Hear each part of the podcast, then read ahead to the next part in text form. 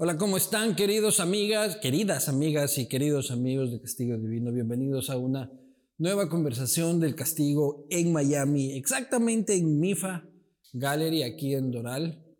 Lugar espectacular para aprender arte y ver arte. Así que si andan por aquí, no duden en darse un salto. Eh, también agradecer, por supuesto, a la ciudad de Cuenca, en Ecuador, que es un referente del país no solo es una ciudad linda, sino también bien gestionada, es la mejor ciudad para vivir, dicho por muchos, dicho también por mí.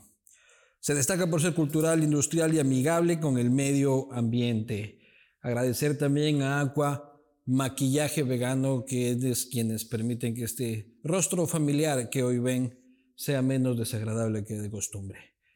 También agradecer a la ciudad de Quito, tu historia comienza en Quito, una ciudad milenaria llena de cultura, diversión, una ciudad moderna que te está esperando en la mitad del mundo.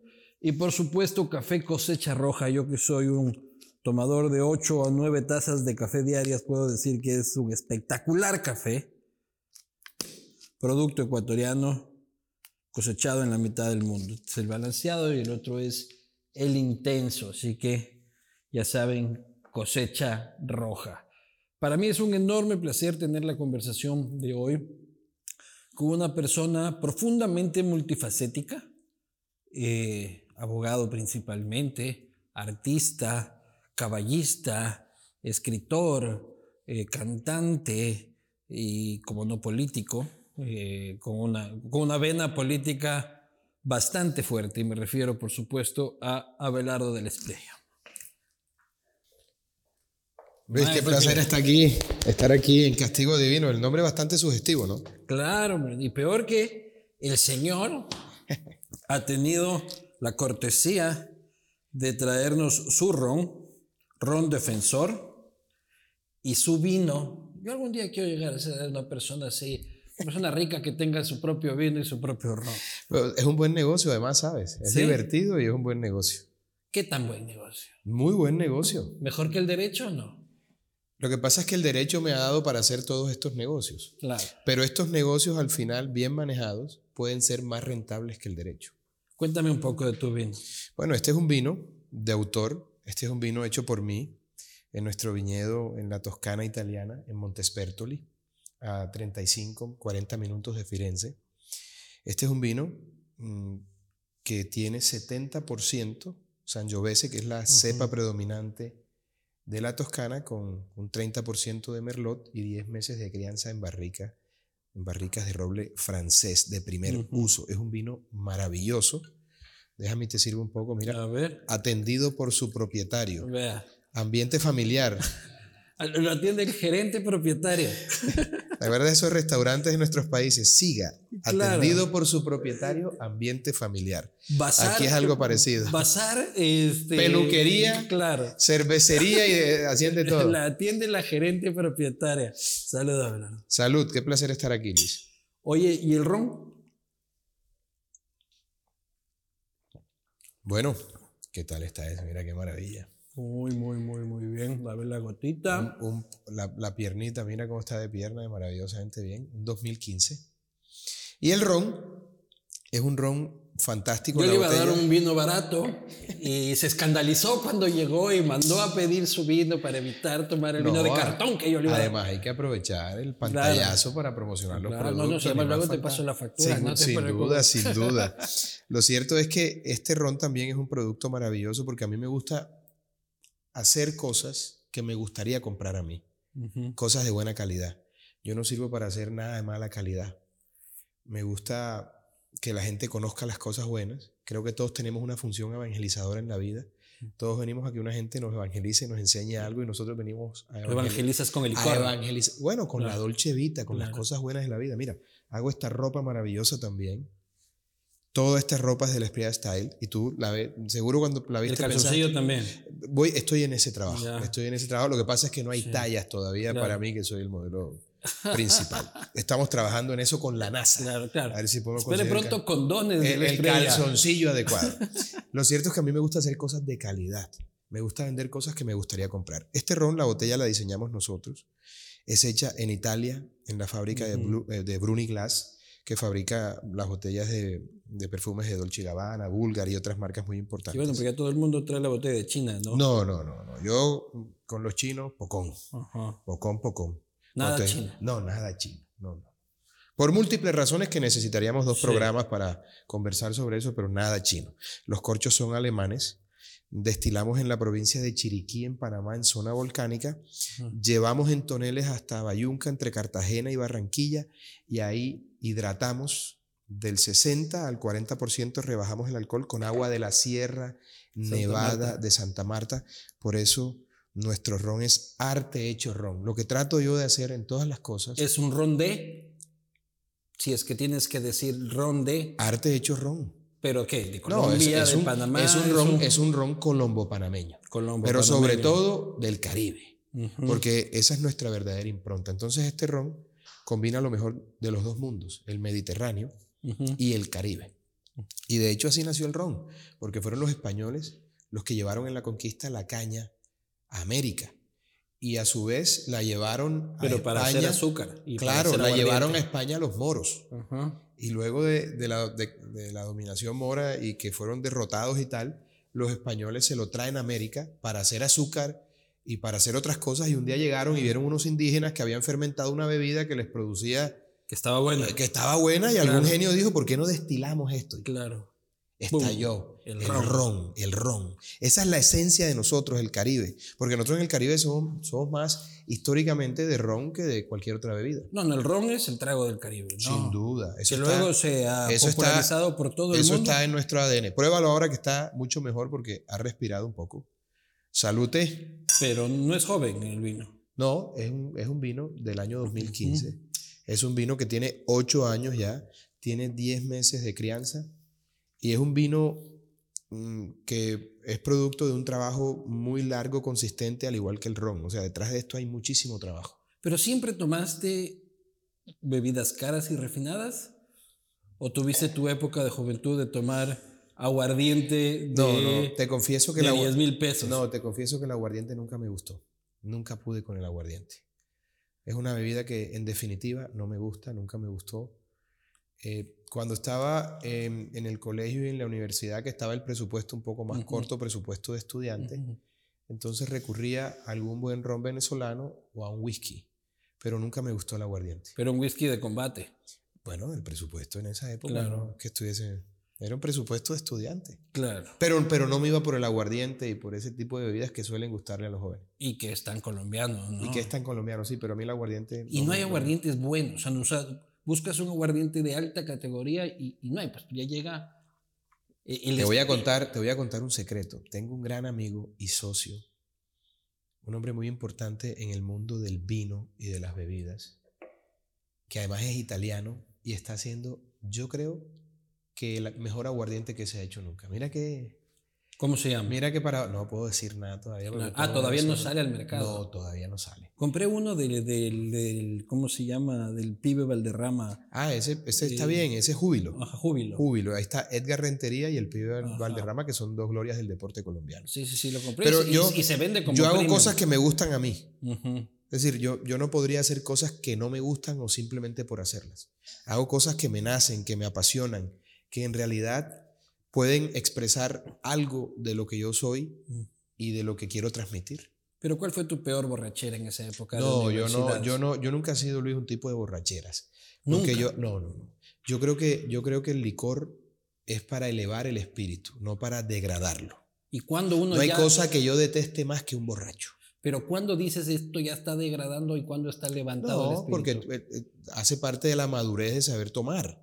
Porque el trago, yo siempre he pensado una cosa, y esto puede sonar polémico, pero yo siempre he pensado que el buen, el- las buenas bebidas no emborrachan y la buena comida no engorda.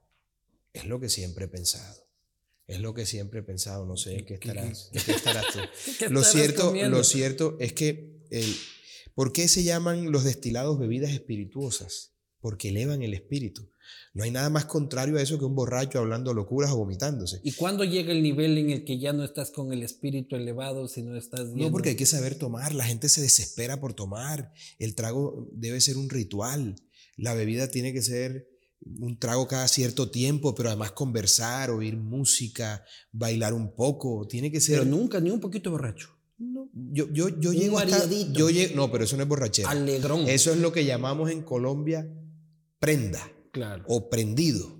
Claro, hasta eso sí llega. Exacto. El, el tipo tiene una prenda o está prendido. Pero bien. Claro. Bien, que tú estás bien y estás tranquilo y llegas a tu casa, doblas la ropa como un príncipe, Ajá. nada, está hablando locuras, balbuceando estupideces o Ajá. tambaleándote al caminar. Eso sí me parece detestable. Y se llaman bebidas espirituosas precisamente porque enriquecen el espíritu, no lo degradan y no hay nada más contrario a la riqueza del espíritu que una borrachera. La borrachera no me gusta ni los borrachos, ¿ah? No me Pero gustan lo- los borrachos. Pero los borrachos son gente sincera y gente. no, yo tengo la de posibilidad. todo, ¿no? Yo tengo Pero- la posibilidad Pero de. el borracho no es malo per se. No, Aquí yo defendiendo a mi gremio. Sí, bueno, pero, pero no, estoy de acuerdo. El, el borracho no es malo per se, pero la borrachera es detestable porque la gente está poseída. Claro, si tú eres el sobrio y el No. resto está borracho, es terrible. No, no, yo no puedo con los borrachos. el problema es no estar en la misma onda. No, yo no puedo con los borrachos. A mí me parece que el, el alcohol es para degustarlo con responsabilidad, con madurez y hacer de eso una experiencia que sea un ritual, no un desastre que termine mal. No, ¿Y un porro? no jamás. Tampoco. Jamás he probado, tengo 44 años, jamás he probado una droga en mi vida. No lo he ¿Te han necesitado. ofrecido? Me- fíjate tú que qué casualidad. Yo cuando estaba en, en la universidad tenía amigos que les gustaba. Nunca me ofrecieron, me decían el viejo porque yo era el más serio del combo. Yo tenía otros vicios. ¿Como cuál? El mejor de todos, hermano, las universitarias cuando estaba en la universidad. Yo no entiendo por qué la gente se enreda con unos vicios que no tienen sentido. Claro. Envíciense con las mujeres, que ese es el mejor vicio que hay. Y no mata. Bueno, Ah. mm, pero es una muerte con gusto, Claro. si te mata. Muerte por snus. Es una muerte, sí. Ajá. Entonces yo, había amigos, nunca me ofrecieron, a mí me ofreció droga. Un cliente mío, empresario muy importante de Colombia, hace como 10 años.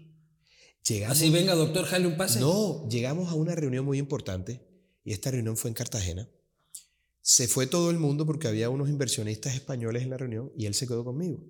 Y entonces este personaje me dice, oye, ¿te metes un pase conmigo? Le dije, ¿cómo? ¿Te ¿Vamos metes un pase? fútbol o qué? No, no, yo no, yo no, yo no meto. ¿Cómo? ¿Tú no, tú no, tú no metes cocaína? ¿Tú no te gusta la droga? Le dije, no, a ver, a ver, a ver. Resulta que ahora el raro soy yo porque no me Claro. gusta la droga y tú eres el que está bien, no, no, Claro. vete para el carajo. Además estás como viejito ya para estar en esas, ¿no? Claro. Si te vas a meter tu porquería, ve al baño y te la metes, pero aquí en presencia mía no. Es el único episodio que he tenido y ya viejo. Eso fue hace como 10 años, yo tengo 44, yo tenía 34 y ese señor tenía como ¿Y 65 en por ese qué momento. pensarían de que tú consumes? No, porque pensarán que un hombre. No, porque y pensarán que un tipo, yo qué sé, que ha vivido de mundo y que además tiene voltaje como yo y es un poco acelerado. Bueno, probablemente si me ven en una fiesta, tú me ven en una fiesta y me monto en la mesa, soy el más feliz, bailo del carajo y tal, pero afortunadamente nunca en mi vida he probado una droga ni la voy a probar, no le veo gracia a eso, la verdad. ¿Y qué opinas de la legalización de las drogas? Yo, yo no estoy muy de acuerdo con la legalización a estas alturas de mi vida porque yo creo que al, al delito hay que combatirlo y no premiarlo. Una cosa son los enfermos por el consumo de droga que deben ser tratados como tales y otra los productores. A mí me parece que esa gente que produce droga debería terminar en una bolsa de plástico o pudriéndose en una cárcel porque es mucho el daño que le hacen a la juventud. ¿Pero los mezclas a todos en el mismo? No, una Desde cosa el son gran los- cocainómano los y el otro que está haciendo los, plantitas en los su casa. consumidores, a mi modo de ver, es gente que tiene problema médico. Y los productores de ese veneno, de esa porquería, de ese horror que es la droga, son unos criminales. Pero Y hay toda- que darle todas las drogas. O sea, tú no haces diferenciación entre un porro y un pase. Todo No, es que igual. Para mí, para mí O eso... sea, el que se fuma un porro de marihuana No. es un enfermo. Eh, eh, hermano, digamos que por supuesto hay drogas duras, eso lo entiendo, y hay drogas más blandas. Evidentemente son dos cosas diferentes, pero lo que ha probado la ciencia y lo que ha probado la experiencia y lo que ha probado la literatura médica es que la marihuana es la puerta para el consumo de drogas más fuertes. Por lo menos en gente de cierta edad. Hay Y gente que ya es mayor. También se puede decir lo mismo, ¿no? No, pero es que es diferente. Uno está borracho y se te les antoja un, pa- un pase. Pues. Bueno, pero. Cuando ¿quién- están fumando Pero marihuana, a no ver, se les antoja ten un la pase. seguridad, Luis, que si tú tomas frateloni o tomas defensor. no te Usted va- nunca tendrá la necesidad Para empezar, no te vas a emborrachar. Segundo, te van a dar ganas de enamorar a una mujer, te van a dar ganas de escribir poesía, de ver la vida con otros ojos. ¿Qué clase de, de bebida es la que te incita a probar drogas y esas cosas? Hay algo mal en eso. Whisky sea, 12, yo, whisky yo 12 soy un años. tipo, yo en esas cosas de las drogas soy un tipo de otra época. Soy un tipo de Y otra no época. eres un tipo de otra época. No, tengo 44 años, pero en eso soy muy conservador. De hecho, La gente de tu generación está bailando reggaetón y todavía yéndose a fiestas hasta la madrugada. sí, bueno, pero es que no hay nada más popular que el mal gusto, por eso el Ajá. reggaetón gusta tanto. Sí, no te gusta. No, por favor. A Ni mí un me, poquito. A mí me gusta la música. Claro. Eso no es música. Pero nunca te da como que ponche, No, no, no. No, se siente así No, no, pero si yo quiero mover el esqueleto. Mamá, yo quiero saber de dónde son los cantantes. Algo serio, hermano. Claro. O voy a la ciudad, voy a trabajar. Una buena salsa, un buen merengue. Si lo que hay O es sea, estás en una fiesta y ponen reggaetón y te emputas y te vas. Total. La gente, mis amigos saben que yo no puedo con eso. Pero estás en un voy- matrimonio y no van a decir no vamos a poner reggaetón porque está velado. Solamente voy a, solamente voy a, a dos matrimonios al año o a Ajá. uno.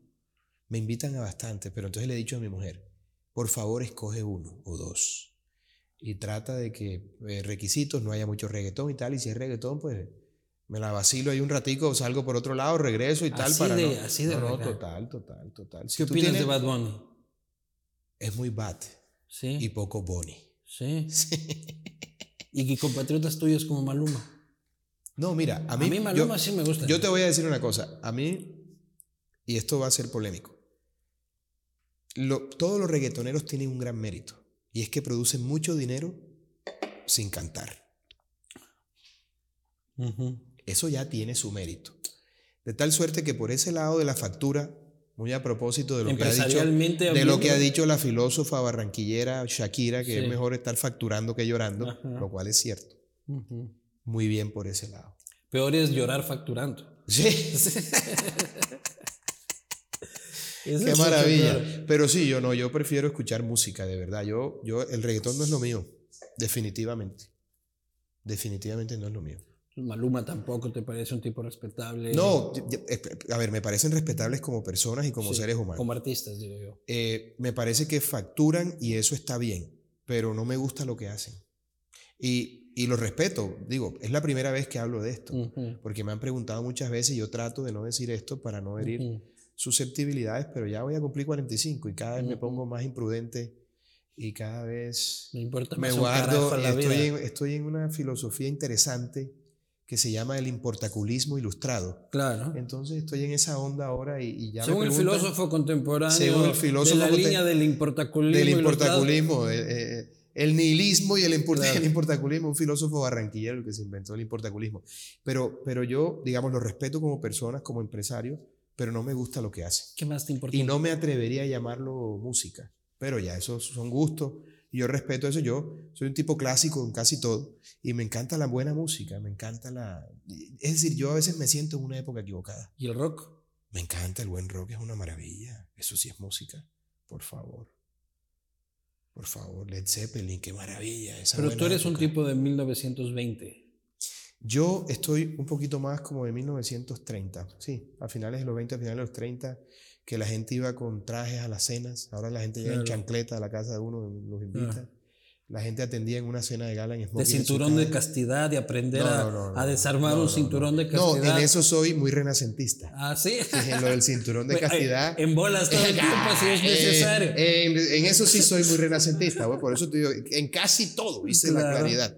Pero sí, yo no, yo soy un tipo de otra época. Entonces trato de adaptarme a esta época y como el mundo está tan, como llaman los franceses, estamos en la decadence, la decadencia total en todo.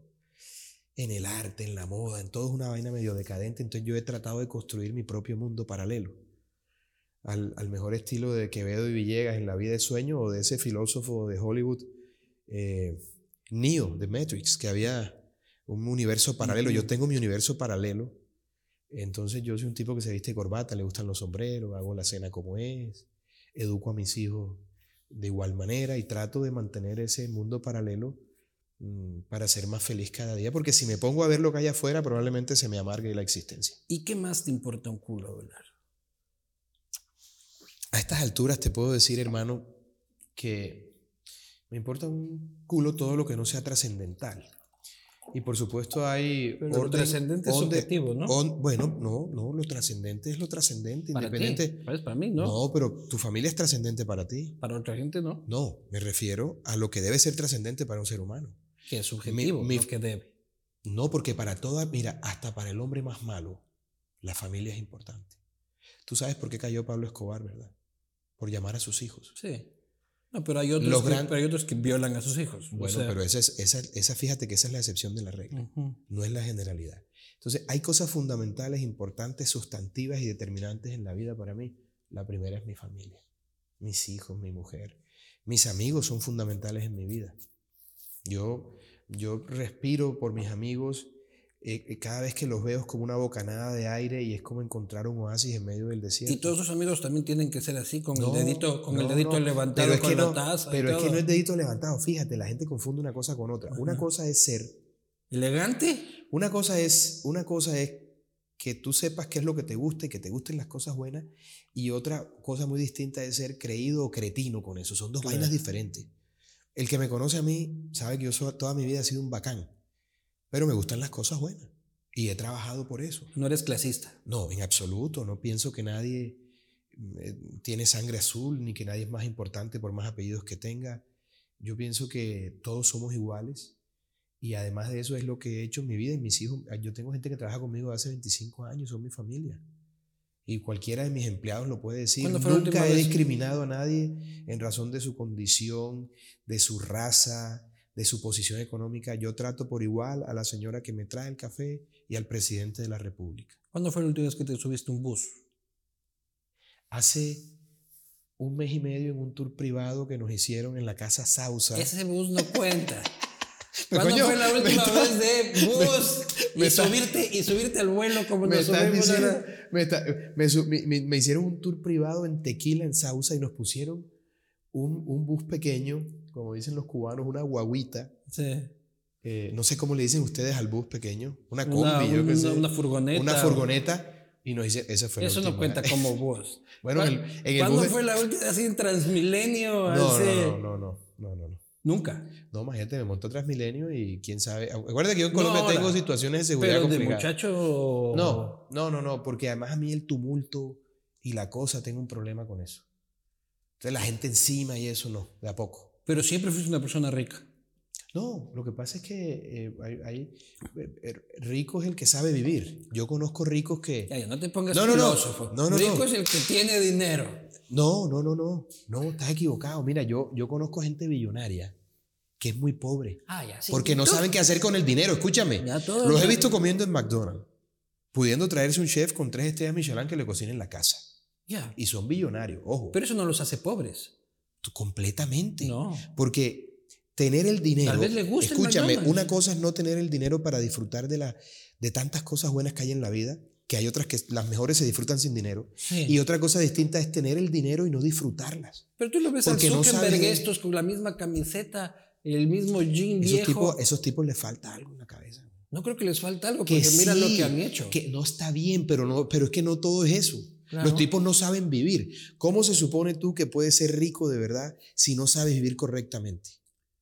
Pero es que tal vez la riqueza y el valor de las cosas no son lo que para ti son valiosos. No, porque hay cosas que enriquecen el espíritu Hay gente que preferimos estar con un Casio que con un Rolex. No, pero eso, eso- a eso no me refiero. Esa, ese ya es otro mundo.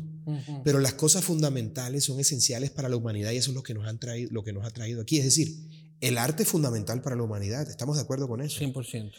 Conozco billonarios que no saben la diferencia entre el impresionismo y el surrealismo. Y es que una cosa es que seas millonario y otra es que seas educado. Bueno, pero eso debería, No siempre pero eso debería llevarte a eso. Es decir, le pegas en decir, el fútbol, tú- hermano, tú y con ni, el- ni tú pasaste con el- por la tú universidad. con el dinero tienes la posibilidad de tener acceso a cosas muy buenas. Cuando la gente tiene el dinero y no aprovecha esa posibilidad, a mí me parece que a esa gente ahí hay algo que está faltando. Porque hay gente que no le mueve el corazón, que no le enriquece el espíritu, un buen vino, que no le toca la fibra una buena comida, que no quedan embelesados ante una buena obra de arte. Esa gente, hay algo con esa gente que no termina de cuadrar. En cambio, ves tu gente que no tiene el dinero, pero que tiene la sensibilidad para entender esas cosas. Y eso es lo que hace la diferencia. Pero lo que pasa es que hay gente que tiene el dinero y lo que te digo, y no tiene educación.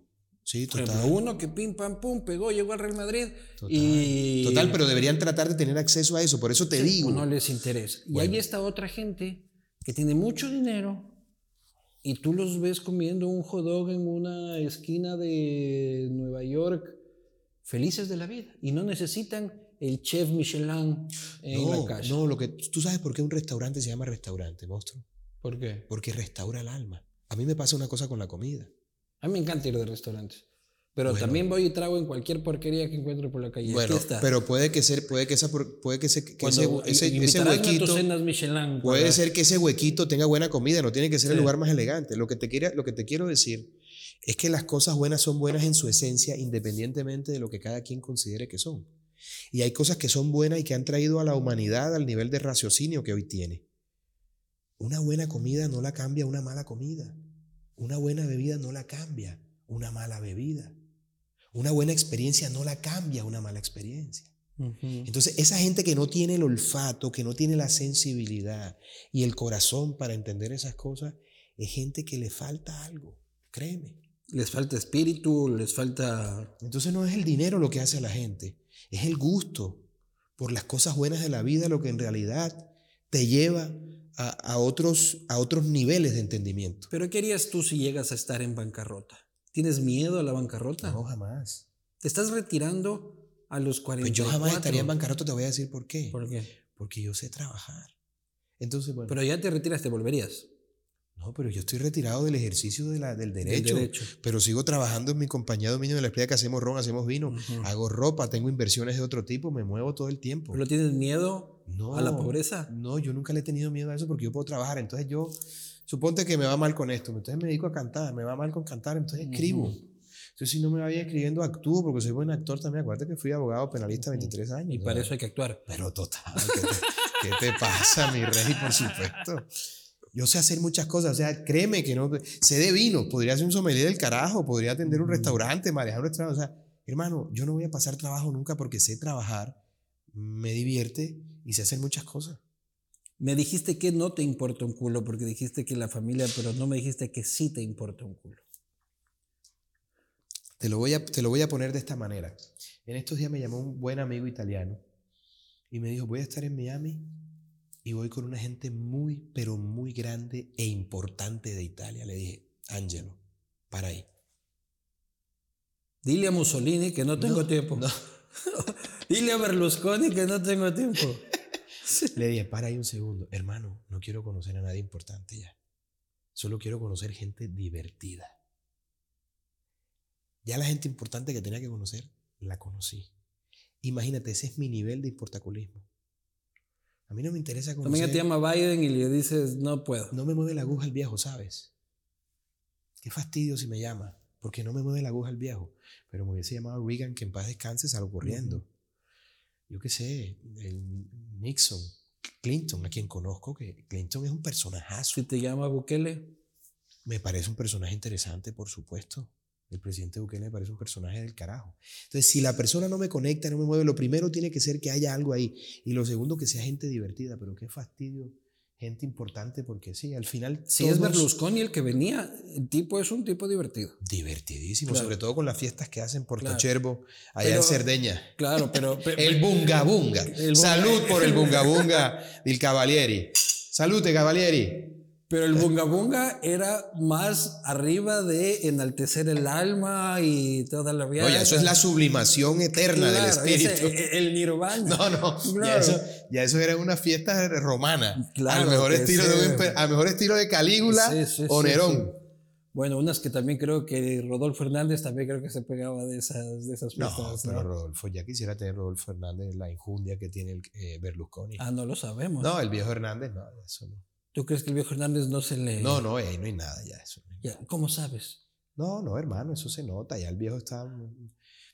lo único bueno si el viejo quedaba presidente es que eh, para él, y pensando como defensor, si por alguna razón le procesaban o lo perseguían, la notificación habría que hacérsela en la Corte Celestial porque el viejo seguro se moría en mitad de la presidencia con tanto estrés. Y con lo que duran los procesos judiciales en América Latina. Notifíquenlo en el cementerio central y luego la apelación ante la Corte Celestial. Colombia te importa un culo. Eh, quisiera que eso fuera así. Eh, te, esfuerzas porque sea, pero no, eh, sucede. quisiera que eso fuera así y cuando lo logre creo que voy a estar en un lugar, en, en, un nivel de entendimiento diferente. Porque la mayoría de peleas y problemas que he tenido es por, por patriota y por defender Colombia. Y uno tiene que entrar a revisar si ha valido la pena eso o no. Pero ahora es donde tendrías que hacer la resistencia por tus ideales, no antes. No, es que la gente se equivoca. Porque lo único que no podía pasar es que quien está ostentando la presidencia llegara. Pero Una pasó. por eso, y eso no va a tener reversa. Colombia no va a salir de eso. Pero eso es lo que pasó con Venezuela. Los inteligentes se fueron no, y se acabó, fíjate, fíjate tú, dejaron la Fíjate tú, que, fíjate tú que los primeros cuatro años todos se quedaron. Todos se quedaron. ¿Y quién dice que los venezolanos no siguieron luchando hasta el último minuto? Y mira lo que ha pasado en Venezuela, mira lo que pasó en Cuba. Entonces, eso de Colombia no. Es decir, uno tiene que entender, uno tiene que entender y no ser tan iluso como para creer que gente que estuvo 50 años tras el poder lo va a soltar en cuatro porque sí. Entonces. Sí, yo te entiendo, pero ¿no te parece un poco cobarde de tu parte? No, en absoluto, en absoluto. no. Ganó Hermano, mira, en Colombia me conocen, yo podré tener cualquier defecto. La cobardía no es uno de esos. Mi madre dice que yo nací con tres pares de cojones. Yo soy un hombre práctico, que es distinto.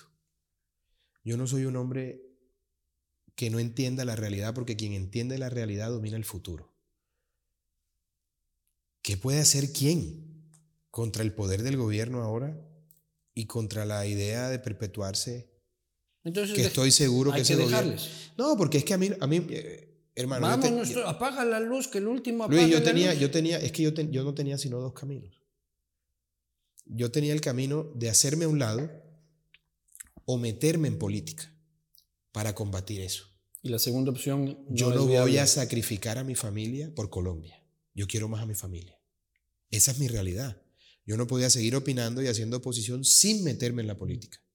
Y yo no voy a meterme en una actividad que es para canallas y que no tiene nada que ver con los principios pero que han determinado mi vida. Pero los que sí están en la línea de batalla, los que sí este, van a oponerse, los que sí van a evitar... ellos están en la política. Sí, pero ellos necesitan abogados.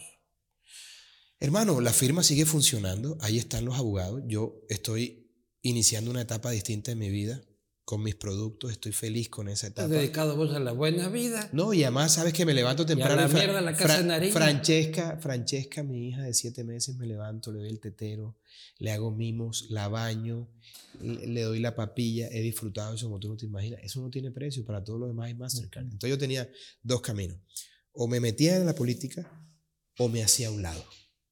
Y opté por el segundo porque para mí mi familia es más importante que Colombia y eso lo sostengo aquí en cualquier lugar. No voy a sacrificar a mi familia, la tranquilidad de mi familia, el bienestar de mi familia, el de mis amigos, por la política, por un país que al final no agradece nada, porque el hombre que más ha hecho por Colombia se llama Álvaro Uribe Vélez y es el hombre más perseguido de Colombia, más vilipendiado, más difamado, y más maltratado.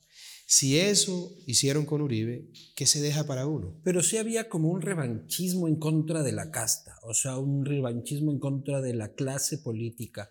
O sea, yo no creo que Petro llega por ser Petro, ni por los aciertos de Petro, sino por un cierto tipo de venganza de este, la clase media, los jóvenes y las clases populares.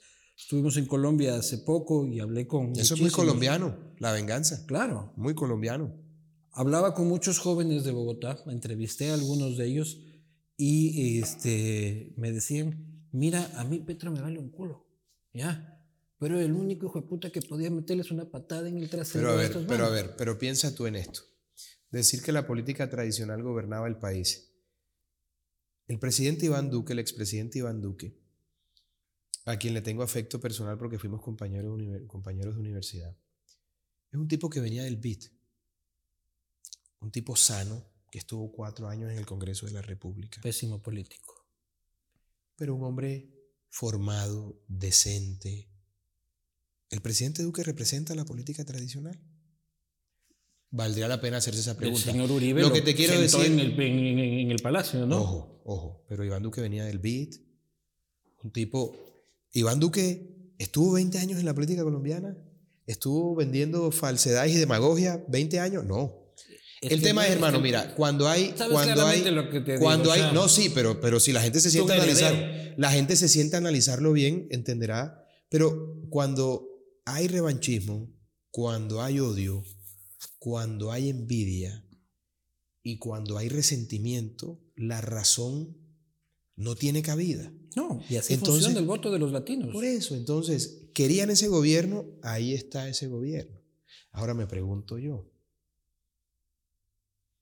¿por qué pelear frente a una situación que las mayorías escogieron? Yo soy respetuoso de la democracia. Porque la voz del pueblo no es la voz de Dios. No, de acuerdo. Yo nunca he creído en ese. El pueblo se equivoca enormemente. Yo, he creído en ese aforismo, pero ahí está. Esa es la democracia. Hay que respetar las reglas democráticas. Ahí está. No te digo que vayas a tumbar al presidente Petro. No, no, no. Pero yo tengo, Luis, una yo tengo dos caminos. Nadie está diciendo. O no opino, o no opino, o me meto en política. Y yo en política no me voy a meter. Porque yo pensé en un momento que me lo preguntaron en una entrevista, si yo era capaz de meterme en política, yo dije, si el país está en peligro, lo hago. Está en peligro. Está bien. Pero luego me di cuenta que es más importante mi familia y que no podría hacerles eso nunca. ¿Y tú, tú crees que Petro va a avanzar hacia el control absoluto de Colombia y perennizarse en el poder? Lo que sigue después de eso. ¿Qué? El, auto, el autoritarismo salvaje. Hablemos en cuatro años. En estos meses, por lo menos, no se le ha visto así como muy radicalón, ¿no? Tampoco se le vio a Chávez los primeros meses. Claro, y Correa también tampoco era se le vio, Tampoco se le vio a Ortega, tampoco se le vio a Correa.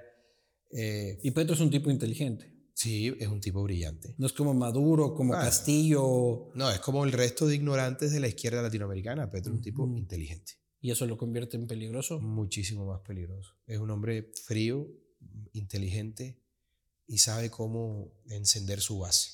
Es un tipo, es, es decir, Colombia tiene dos grandes fenómenos políticos en su historia, a mi modo de ver. Uno es Álvaro Uribe Vélez y el otro es Gustavo Petro, paradójicamente. Son los grandes fenómenos en, orillas, en, orillas ideológicas. En los, últimos 30 años, ¿no? porque para atrás hay fenómenos enormes. No, pero como caudillos, ojo, ojo, como caudillos. Nosotros tuvimos un caudillo, Galán, Gaitán, y Galán, que no llegaron a ser presidentes. A los dos nos mataron. Ojo, esos no llegaron a ser presidentes que hayan llegado a ocupar el solio de Bolívar, el presidente Uribe y el presidente Petro. Y ambos son fenómenos políticos de masas impresionantes, en, un, en distintas orillas ideológicas. Pero son, son caudillos, sin duda. Ahí estuvo sentado un amigo tuyo ayer, Gustavo Bolívar, ah, en esa misma silla. Y él me dijo... No, pero aclaremos, no es amigo mío. No, no. no, no yo no tendría ese tipo de amistad. Estoy molestando. Sí. No, porque no quiero que eso quede en el aire. No soy amigo de Gustavo Bolívar, afortunadamente. Y le dije, ¿qué garantía tienes? Yo le dije, en dos años y en tres años tú vas a terminar peleado con Gustavo Petro.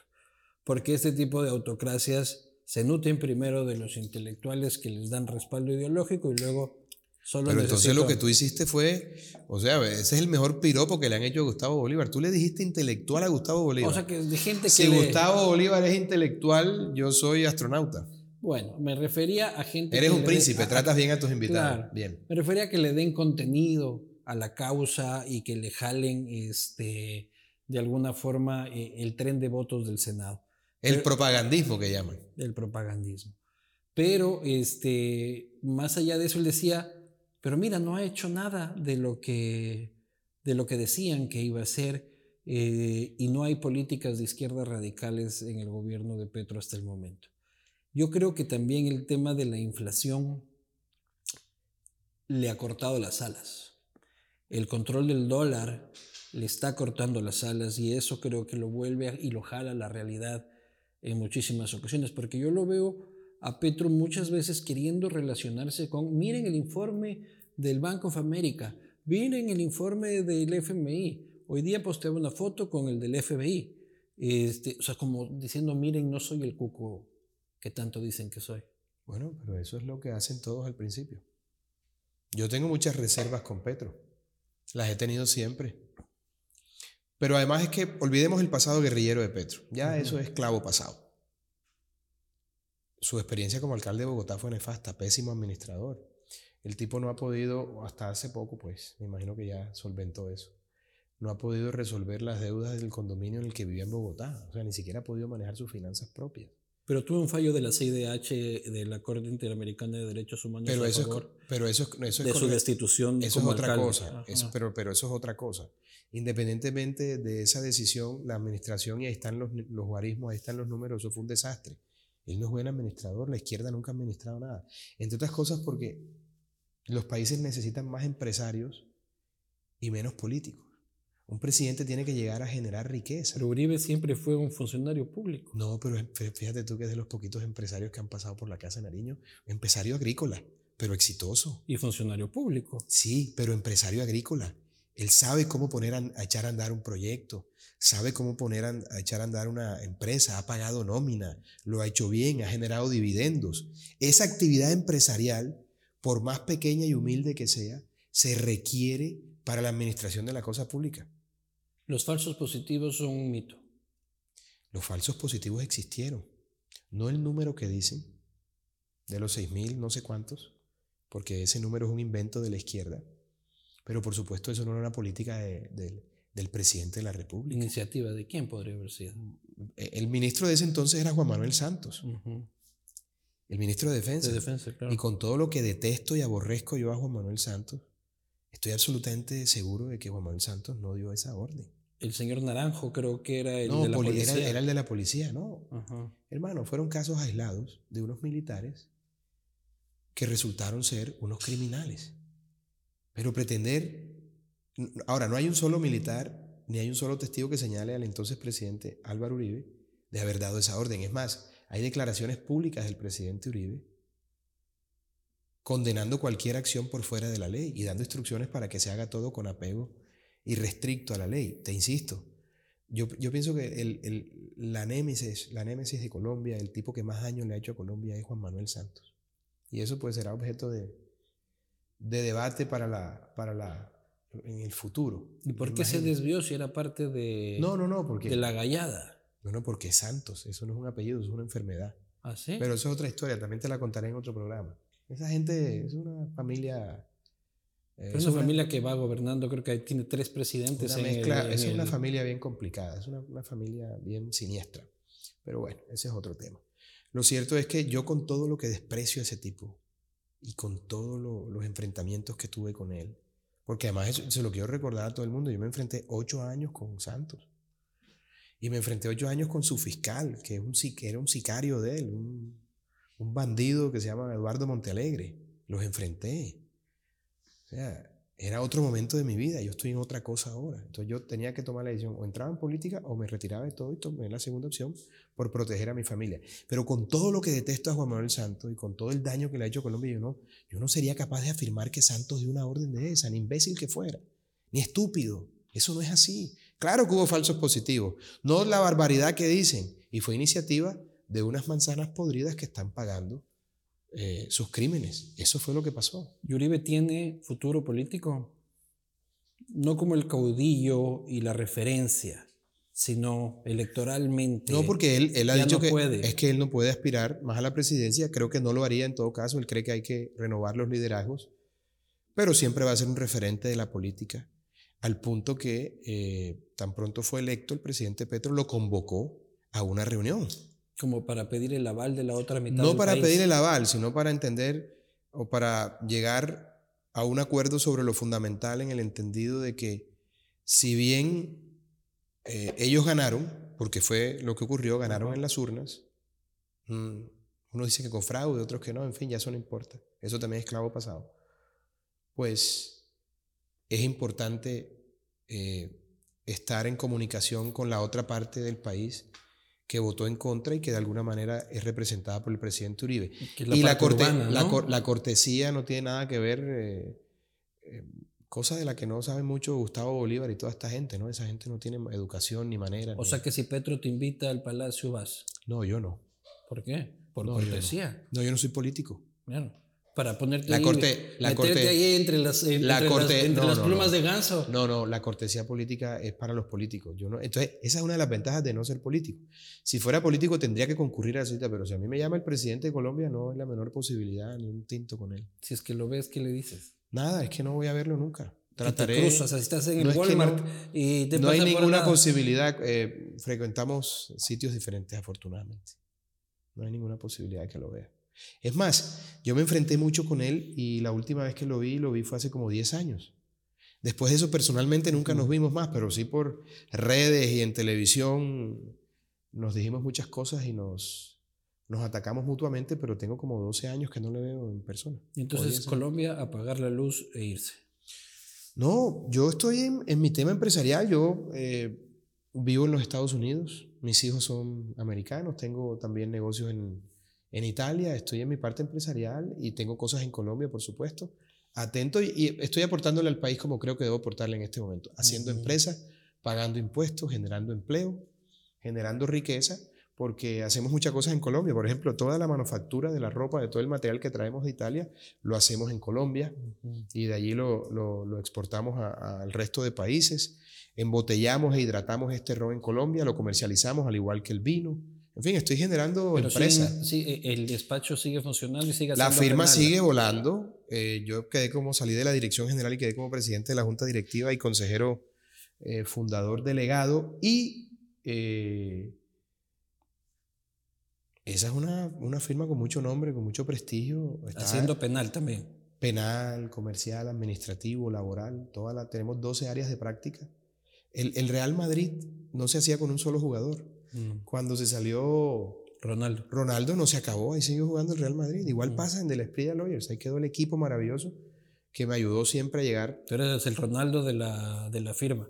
Así Eh, como Rodolfo era el Messi de la, del Senado. Bueno, puede que sí, pero fíjate que no, no- no sé si esa sea la analogía correcta, pero lo cierto es que las cosas buenas funcionan en equipo. Y ahí quedó Claro. el equipo maravilloso que siempre me acompañó. Oye, el derecho penal, ¿qué lecciones te ha dejado? El más duro de los derechos, No, sí, pero na- nada es lo que... Es el, es el- es el verdadero derecho, es el derecho Mm. por la libertad. esencia y definición, es el derecho penal. Y el derecho penal me enseñó a que nada es lo que parece. Esa es la mejor enseñanza que me ha dejado el derecho. Hasta que se investigue. Nada es lo que parece. Tu mujer te da un beso y te dice, te amo mi amor, y vos dices, déjame verificarlo. Así es. Claro. O puede que te esté envenenando Claro, con un beso.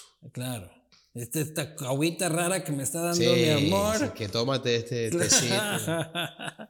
Oye, pero hiciste crimen ¿Sí? de levantamiento de cadáveres. Porque empezaste No, con levanta- des- levanta- empezaste el despacho pequeño tú solo. Sí. Pero levantamientos no, yo nunca fui a levantamientos. No, no fui a digo, o sea, autopsias, pero Claro, o sea, con- digo con cadáveres.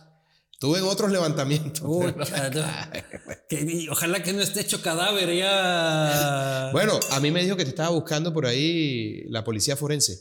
Pa- para Levantarte el muerto. Claro. No, por suerte ahí lo tengo. Tengo cinco años menos que tú, así que tengo Coño, pero pareces mi tío, en serio. por la experiencia. Déjame ver, el, déjame ver el pelo, ¿qué tal? La calva. Bueno, ahí ya estás cascado. Por eso la Pero es por la experiencia y la sabiduría. Sí, no, me imagino. Claro que sí. pues. Sí, sí. Cinco añitos no es nada. Estamos viejos ya. No, hombre, que va. Ahora es cuando las flores huelen. No, no, Acuérdate que los seres, los seres a mí Lo humanos. que me huelen ya son las patas y ya. Ahora, acuérdate que los seres humanos somos como los vinos.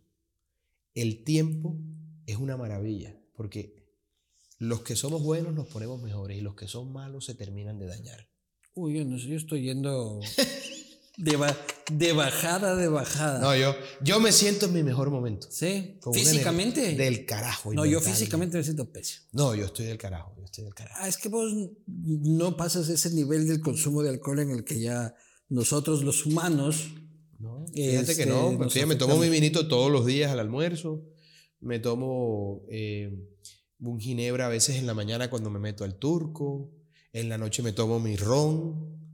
Cabida, de puta. Sí, sí, claro, pero si es Sí. una sola. Imagínate uno pasarse la vida Eres, maldiciendo eres un snob. y rene... No, no, no. Sí, sí, sí. No, no, que no, que no. Sí, que no, no. Una cosa es el esnovismo y otra cosa es la dolce vita. Por eso, viste, te falta edad. Es que siempre, ahí es cuando uno se da cuenta Claro. que los cinco años faltan. Pero no, no, no. Una cosa es el esnovismo. A mí no me gusta lo que está de moda. Si yo fuera esnovista, me Ujú. gustaría el reggaetón, me gustaría el conejo malo y todas esas cosas que andan por ahí, demás Claro. hierbas del pantano. No, a mí me gustan las cosas buenas de la vida. Eso es distinto. Los Una cosa- clásicos. Exacto. Entonces, la dolce vita es una vaina y el esnovismo es otra.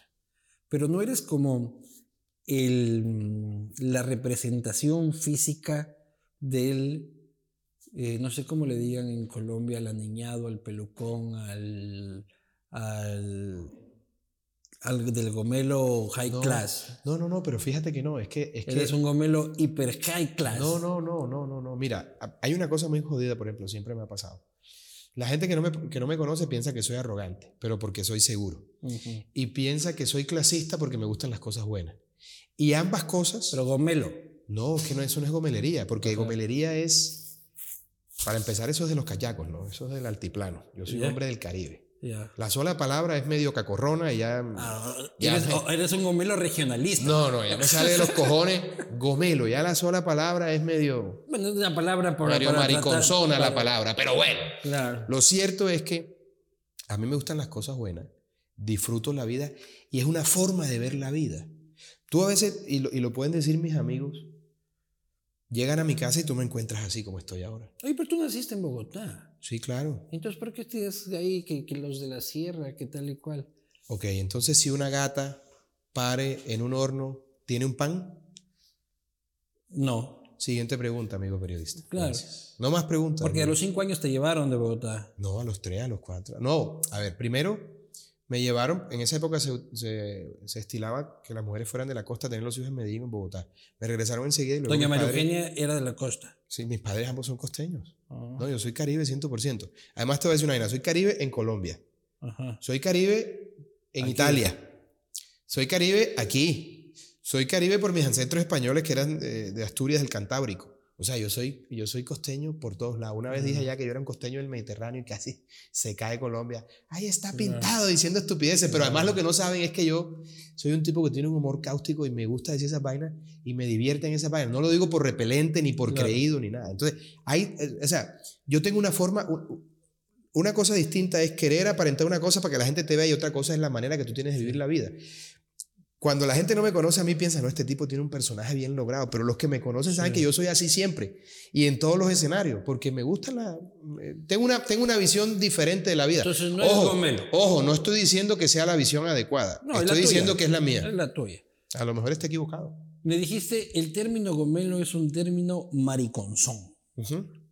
¿Eres homófobo? Mm. No, no, para nada, pero eso es muy costeño también. Acuérdate que entre los ¿La costeños... homofobia o...? No, no, no. La mamadera de gallo con eso, no entre los costeños. Ey, cálmate, maricón, maricón, no sé qué Ah, no, cosa, yo tal. también, o sea, Fernando Marica, eh, es una cosa no, así. no, pero cero, no, no, no, cero homofóbico, no, no, no, no, en lo absoluto. Pero, Ya de ahí a que adopten niños y otra cosa, ese es otro cantar. ¿Y el matrimonio? Efectos civiles yo creo que tienen que tener una pareja que vive junta, ¿cómo no va a tener efectos Pero una civiles? cosa es efectos civiles, unión civil, y otra cosa es matrimonio. bueno, yo no le veo problema a eso del matrimonio, el efecto civil. de ponerle una- nombre para matrimonio. El tema ya son los niños, eso habría que verlo. Eso ya te, ya te genera ruido. Ya eso es otra cosa. El. Pero no, no soy homofóbico, no soy homofóbico. El aborto Completamente, soy antiaborto, por supuesto. en todos sus casos. No, en tres casos no. Malformación del feto, riesgo inminente para la madre y fruto de una, de una violación. Ah, bueno. Me parece que eso es lo La, ter- razonable. la tercera no la veía venir. me, pa- me parece que eso es razonable, pero ¿por qué vas a obligar a una mujer? Totalmente de acuerdo. Eso es una cosa... Ah, no, o sea, yo es estoy de acuerdo en todos los casos, pero mínimo en esos tres. Ah, entonces... ah, y soy taurino, ¿ah? Ajá. Soy taurino y a mucho honor. Oye, a mí me da risa Puta, pero cuando- aquí en Miami, ¿dónde mierdas ves una No, carrera? pero de es que, a ver, papito, hay que ir a España, joder, Claro. que ir a Portugal, hay que, Claro. hay que hacer la gira como es, Claro. donde es, me encanta. En Quito ya tampoco hay. Fui a Quito, ¿sabes? A la feria. La feria de Quito maravillosa. Era buena. O sea, no Buenísima. dicen los taurinos, yo no tengo, yo solo, me- yo solo iba afuera de la plaza a beber. buenísimo. Hace 10 años fui a una temporada maravillosa en Quito. Se come espectacular. La gente es adorada. Maravilloso. Cuando empezaste como penalista, ese Abelardo solo agarrando lo que se viene, porque en el derecho o te ceden un despacho de manera familiar o tienes que empezar, mijito, desde abajo. Empezaste desde abajo. Claro, porque a mí me gustan los retos. Yo tenía la posibilidad de irme a trabajar a otras firmas o de recibir la ayuda de mi familia. Y de esas dos, y deseché esas dos posibilidades y, decidí construir mi propia historia. ¿Abriste tu propio estudio, mini estudio? Sí, claro. ¿Y qué casos te llegaban? No, eso llegaba a laboral. Yo hacía casos laborales, imagínate. Hacía casos civiles, lo que llegara para mantener el chuzo.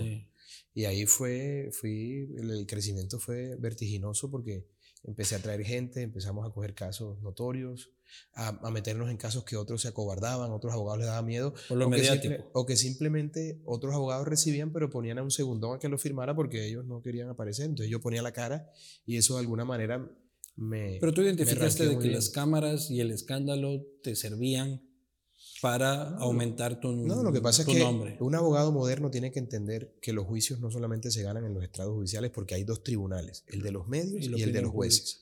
Si tú no controlas el de los medios, eso va a tener una incidencia directa en el proceso judicial. Si va a haber un circo, es mejor que tú lo dirijas. El juez también se deja influenciar por lo que dice la prensa. Si tú no sales a, defender a tu cliente en la prensa, la independencia lo de la es una mierda y una mentira. No, eso es una mentira, por supuesto. La justicia... O sea, tú dirigiste el circo algunas veces para ganar tus casos. Total, claro, porque si se va a armar un circo, porque de cualquier manera con los procesos notorios se arma un circo, pues lo que tienes tú que hacer como abogado es dirigirlo, no dejar que te dirijan ese circo. Pero dirigiste un circo para que la sentencia salga a tu favor en contra de la verdad. No, ¿por qué?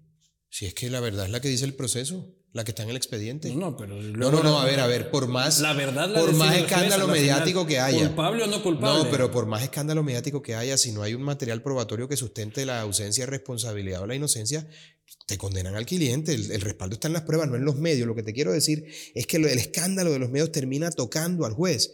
Por eso hay que salir a los medios también a defender a los clientes. Yo preferiría que eso no fuera así, pero yo entendí que debía hacerlo así para que el tema judicial fuera exitoso. ¿Y has defendido culpables? También, por supuesto. ¿Y te has dado cuenta de su culpabilidad durante el proceso? ¿Te han mentido? Me, he dado, me han mentido varias veces, me he dado cuenta en el expediente, entonces lo que haces tú en esos casos es buscar el mal menor no que sea declarado inocente, sino que en vez de 20 años le den 5, por ejemplo, con una serie de negociaciones y arreglos. traficantes en ese... No, fíjate que yo, eso es parte de la, de, la narrativa de la izquierda. Ayer lo hablaba con mi mujer. oye, le decía yo a mi mujer, nena, la izquierda ha inventado una cantidad de cosas. Eh, Te dicen de que defienden no, claro, que los narcos, yo, yo nunca defendí narcos por una razón elemental. No es porque no tenga derecho a la defensa o porque nada que ver. No, no, no. Simplemente nunca tuve feeling con ese gremio. Esa es la verdad. Entonces me parecían de lo más ramplón, me parecían de lo más primario, me parecían de lo hay peor. narcos, narcos y narcos. Ahí el narco va atrás, yo que fue mi hijo de mi doc, que no, no, en Colombia, en Colombia, en Colombia todo eso es así. No, no, no. En pues. Colombia, a ver, a ver, a ver, la mafia colombiana no es la mafia italiana, que hay ciertos niveles y, o, la mafia gringa. Pero el narcotráfico necesita vías de salida y para eso existe el lavado de activos. No, no, pero eso, es, activos pero eso, es otra, pero eso es otra cosa. Yo digo... Terminan siendo herramientas del narco. Sí, pero el, formato del narco colombiano todo es el mismo. Tipos que vienen de abajo, que eran, eran los choferes del jefe que lo mataron, entonces después se quedaron con la mujer del narco, con las cosas y no sé qué. Yo nunca tuve, no porque crea que no tienen derechos, o porque me parezca detestable. No, no, no, simple y sencillamente es que yo nunca tuve feeling con ese gremio. Pero puedes tener feeling con un desarrollador inmobiliario que este, lava el dinero del Sí, claro, por supuesto. Eso es diferente. Es gente que piensa diferente. A ellos sí los defendieras. De hecho, defendía a un par de ellos. Eso es distinto. Culpables de lavado. Exacto, pero les busqué una... Eh, una pena menor. Colaboraron y salieron muy bien librados de esa situación. Es decir, el abogado es auxiliar de la justicia porque tú ayudas a veces a resolver problemas. Pero cuando tú cogías y decías al principio, la droga es una mierda, no podemos premiar a estos criminales, hijos de la gran puta que tal y cual, y le logras una pena menor al que le lavó la plata a ese criminal, ¿no hay una contradicción de historia en tu vida?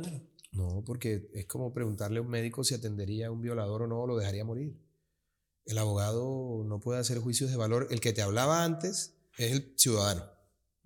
Tú me preguntaste a mí como ciudadano, tú me preguntaste como abogado. Como ciudadano, por mí que fusilen a todos los narcos. Como abogado, yo no puedo hacer ese juicio de valor. Y si un tipo de soldador me busca o me buscó porque ya no estoy litigando, pues le defendía y le buscaba el mal menor si era culpable. Pero puedes decir que no. En el cambio de. Eh, el, sí, pero. El médico sí, sí, no puede decir que no, pues se le está muriendo el en los brazos. El abogado tampoco. No, no, no, no. No, no, no. Estás equivocado. El abogado que hace juicios de valor sobre sus clientes no puede dedicarse al litigio. Pero hace un rato dijiste Eso que. Eso es antiético. Pero hace un rato dijiste que los narcos no te generan feeling, entonces no Escúchame, pero es que una cosa, tú me hablaste de narco, eh, hablamos de narcotraficantes. Ajá. Luego me preguntaste sobre lavadores. Sí. Hay una clara diferencia entre los dos. No, no, no. Espérate. ¿De quién se viste mejor? No, no, no. Espérate. Son dos cosas distintas. Para empezar, no estoy diciendo que el uno esté bien y que el otro esté mal. No, los dos están mal. Pero son dos cosas diferentes. Ciertamente diferentes. Sí, o sea, el uno está con una metralleta y el otro está con una tarjeta de crédito. Pero son dos cosas diferentes, incluso desde el punto de vista penal. Ah, sí, sí, la graduación son delitos. está considerado de manera diferente, con unas sanciones diferentes, al punto que son tan diferentes que la ley los trata de manera diferente. Son dos cosas diferentes. ¿Cuál fue tu peor caso? No de los mediáticos y conocidos, sino de los del inicio, o sea, los, casos, los, casos, mira, pleito gratuito, pleito maldito. Los casos en los que no cobraba pro bono son un desastre. Son los peores clientes, los más pesados, los más insufribles. Por favor, que mi doctor Felipe no vea esto. Mi abogado es pro bono. Pleito gratuito, pleito maldito. ¿Sí? Son los peores. Pero a veces son los más visibles. No estoy diciendo que todos. Estoy diciendo que los peores que me correspondieron fueron, algunos de los pleitos pro bonos que llevé. Y algunos que eran así del espectáculo fueron pro bono también. Y que los hiciste por. Algunos, claro. Claro que por, sí. Por, por, por, por también ganar visibilidad. Claro, por supuesto. Oye, ¿tú demandaste a Juan Piz? No. ¿Por un tema de Polo Polo? No. ¿No? No, no, eso fue una, eso fue una especulación mediática. Fue una especulación. Sí, sí, sí. De hecho, salí en la serie de Juan Piz, yo. Ajá. Yo salgo en la serie de Juan Piz actuando haciendo un cameo. Ay, ay, ay, ay, ay. Oye, el crimen, el, la solución del narcotráfico me decías de que no es la legalización porque sería un premio, pero más bien es como retirarles el negocio, ¿no? Es como quitarles el negocio y ponerles una factura para que tributen y dejen, eh, los principales beneficiarios de la ilegalidad de las drogas son los narcos, porque el costo del producto es enorme, no tributan absolutamente nada, tienen acceso a armas y a otros mercados ilegales. La legalización a mí me parece que es la única forma para destruir la estructura. ¿Has visto en las ciudades norteamericanas cómo caminan cual zombies ciudadanos que son adictos, verdad? Sí, también en las latinoamericanas. Pero recientemente en unas ciudades americanas. Imagínate que se libere ese producto vamos a tener mayor cantidad de zombies envenenándose, degradándose y acabando su existencia. Yo creo que el delito se puede acabar. Mira, Bukele, cuando hay determinación y decisión política, eso se puede acabar. Lo que pasa es que el negocio de la droga. Es cierto y cuánto es propaganda. El negocio de la droga es negocio incluso para aquellos que dicen combatirla. Para los que venden armas, para... Entonces es un negocio que no... que no hay una decisión de Estado para acabarlo como corresponde, pero es sencillo. Mira, tú, por ejemplo, cadena perpetua para un narcotraficante. Procesamiento de toda su familia, que por lo general son los testaferros. Y empiezas a apretar y empiezas a reducir el crimen. Pero a rey muerto, rey puesto. Por eso, entonces hay que mandarle al rey puesto, hay que mandarle un helicóptero artillado bombardearlo y dispararle con eh, punto 30 y hermano, eso no falla. ¿La extradición? Sí, pero es que la extradición... El Ecuador está debatiendo ahora justamente reformar la constitución el 5 de febrero con consulta, con plebiscito, para aprobar la, la extradición de ciudadanos ecuatorianos. Ustedes tienen una larga historia de extradición. hasta una constituyente se hizo para prohibirla, financiada por el narcotráfico. Pero yo pienso que al delito hay que combatirlo con determinación y con el poderío del Estado, sin miedo y sin complejo. De Pero la extradición funciona. Funciona un poco más que lo que tenemos en Colombia, porque igual extradita un capo aparece otro, ¿no? Pero es peor si se les deja en Colombia. Es peor. Es que allá en las cárceles. O sea, la oficinas. extradición, la extradición es la prueba De de que que nosotros fracasamos en la lucha contra el narcotráfico. Es la prueba fehaciente de que hemos fracasado. Porque si tuviésemos un sistema eh, penal adecuado, si tuviéramos una justicia en realidad eficiente, hace rato habríamos acabado con ese flagelo, con ese flagelo. Esa es la verdad. Abelardo, te agradezco muchísimo. Espero que disfrutes esta nueva etapa de tu vida en la que algún día llegaré yo en algún momento. A los 44 te mandaré un mensaje diciendo, ya me puse mi fábrica de aguardiente eh, Qué maravilla. y mi ron barato. Hermano, eh, hay, que, hay que hacer cosas que enriquezcan el espíritu. Eso es lo importante porque la vida es una sola. Y que la gente no, y que la gente no se, no se estrese tanto, porque la gente se la pasa persiguiendo el dinero. Es que a veces el dinero no llega. No, pero es que el dinero es como las mujeres lindas. Si tú lo persigues, se aleja. Si te apartas, te persigue. Una mujer bonita, tú te pones a hacerle todas las reverencias del mundo, a cortejarla y te le pareces un fastidio.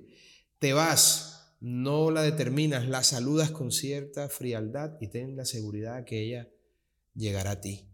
El dinero es como las mujeres lindas. Pero esas son las típicas reflexiones que podemos hacer desde Miami con una copa de vino en la mano y que alguien nos está viendo en los barrios populares de Bogotá y va a decir ese par de putas. Pues de hecho Suena no. tan fácil. No, no, de hecho no. Esa es mi, mi, mi- mi- mi experiencia. Esa es mi experiencia propia. Ya, yo, ya yo soy un señor casado, recogido, desmovilizado. Afortunadamente entregué las armas. Pero cuando estaba al ruedo, aplicaba esa fórmula y era maravillosa. Y, y, y, y tuve una que otra novia bonita, muy bonita y muy simpática. Yo también. ¿Seguro? Nos vemos la próxima.